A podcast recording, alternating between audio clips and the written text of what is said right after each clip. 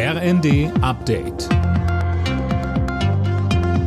Stündlich neu. Auf den Punkt informiert. Ich bin Finn Riebesell. Guten Abend. Die Queen hat den Buckingham Palast heute zum letzten Mal verlassen.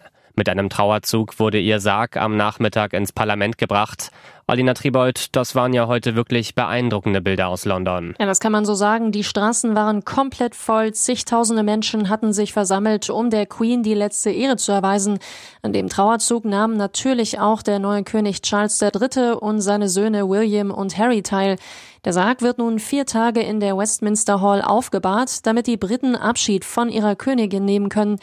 Es wird mit Hunderttausenden Besuchern gerechnet und die müssen sich wohl auf stundenlange Wartezeiten einstellen.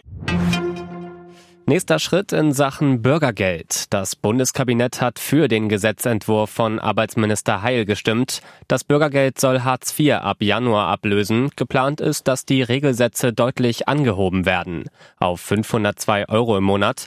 Außerdem sollen die Wohnkosten in den ersten beiden Jahren komplett übernommen werden. Weiter sagte Arbeitsminister Heil. Mit dem neuen Bürgergeld schaffen wir die Möglichkeit, im Zweifelsfall erstmal einen Berufsabschluss nachzuholen und damit tatsächlich dauerhaft in Arbeit zu kommen. Und das liefert auch einen Beitrag zur Fachkräftesicherung. Unipa könnte verstaatlicht werden. Entsprechende Beratungen gibt's gerade zwischen dem finanziell angeschlagenen Energiekonzern und der Bundesregierung. Derzeit ist der Staat schon zu 30 Prozent an Unipa beteiligt. Unipa verkauft Strom und Gas zum Beispiel an die Stadtwerke, muss die langjährigen Lieferverträge trotz fehlender Gaslieferungen aus Russland erfüllen und war deshalb in Not geraten.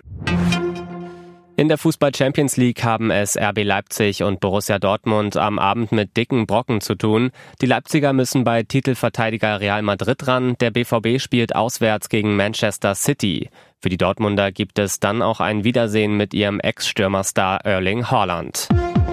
Alle Nachrichten auf rnd.de